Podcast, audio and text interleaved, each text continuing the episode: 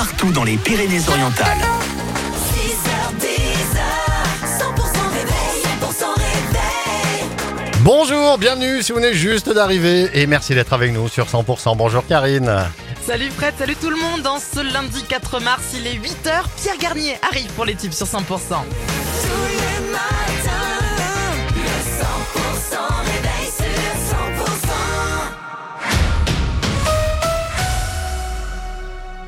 Le journal, c'est avec Margot Alix. Bonjour Margot. Bonjour Karine, bonjour à tous. Ça a été le trou d'air pendant le Covid, mais l'aéroport de Perpignan a redressé la barre.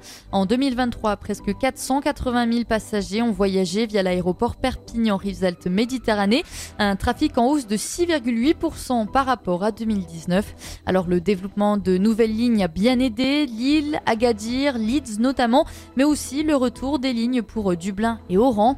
Et puis il y a eu l'arrivée de Transavia qui a capté une clientèle loisir. Il faut rester à un trafic de 500 000 passagers par an. Et sur la ligne de Paris, le trafic va augmenter.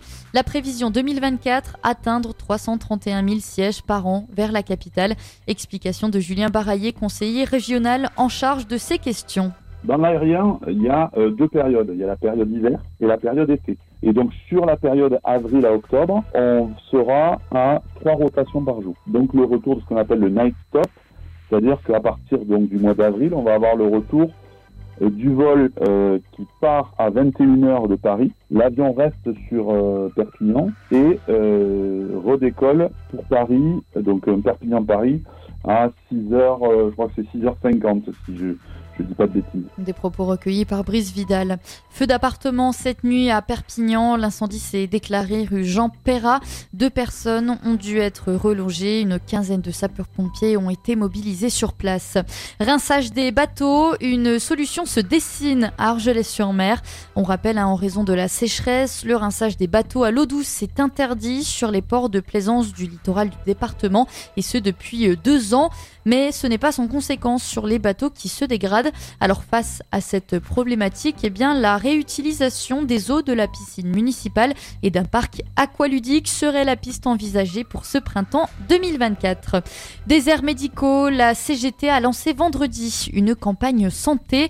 Au programme, une enquête auprès du public, des débats organisés un peu partout dans le département et la visite le 27 mars prochain à l'hôpital de Perpignan de la secrétaire générale Sophie Binet. Un nouveau festival va arriver à la Casa Musicale à Perpignan. Créée en 96, la Casa Musicale est une association qui a vu le jour sous l'impulsion de la ville de Perpignan et du ministère de la Culture. Cette, cette pépinière art- artistique qui accueille tout au long de l'année eh bien, de nombreux ateliers de pratiques artistiques avec une quarantaine d'intervenants. Mais la Casa Musicale, eh bien, c'est aussi des festivals. L'association a d'ailleurs présenté le 29 février dernier le festival Primavera Gitana. On écoute la directrice de la Casa Musicale, Rebecca Buyou. Nous allons organiser fin mars, début avril un festival qui s'appelle Primavera Gitana pour mettre en avant euh, toutes les cultures euh, gitanes qui se montent à la casa, qui vont dialoguer avec les cultures euh, flamenco.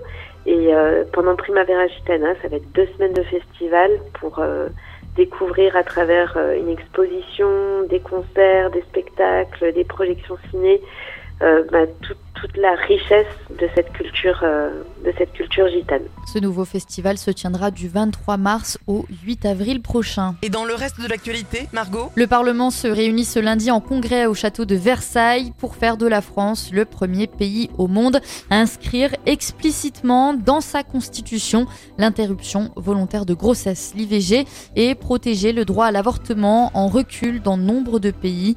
Logée dans l'aile du midi de la résidence des rois de France, la prestigieuse salle du congrès s'apprête donc à accueillir un moment d'histoire.